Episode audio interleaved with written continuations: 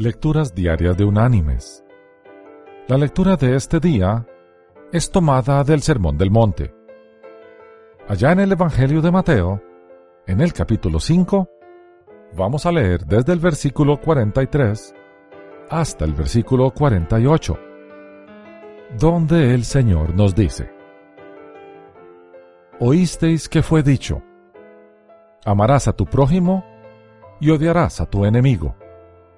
Pero yo os digo, amad a vuestros enemigos, bendecid a los que os maldicen, haced bien a los que os odian, y orad por los que os ultrajan y os persiguen, para que seáis hijos de vuestro Padre que está en los cielos, que hace salir su sol sobre malos y buenos, y llover sobre justos e injustos.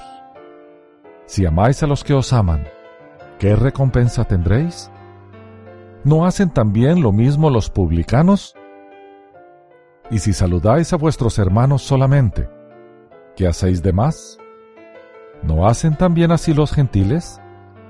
Sed pues vosotros perfectos, como vuestro Padre que está en los cielos es perfecto.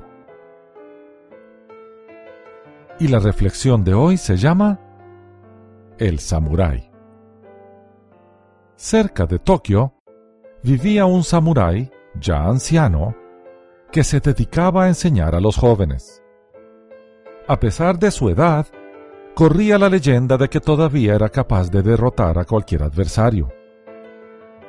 Cierta tarde, un guerrero conocido por su total falta de escrúpulos apareció por allí.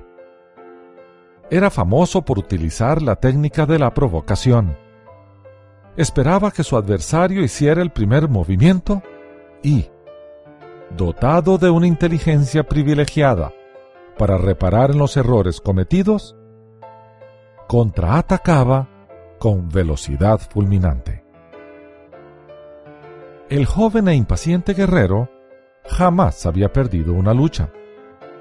Conocía la reputación del samurái y fue hasta allí para derrotarlo y aumentar su fama. Todos los estudiantes se manifestaron en contra de la idea, pero el viejo aceptó el desafío.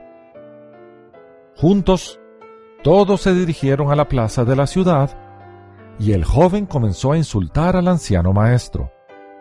Arrojó algunas piedras en su dirección, le escupió la cara, le gritó todos los insultos conocidos ofendiendo incluso a sus ancestros. Durante horas hizo todo por provocarlo, pero el viejo permaneció impasible. Al final de la tarde, sintiéndose ya exhausto y humillado, el impetuoso guerrero se retiró.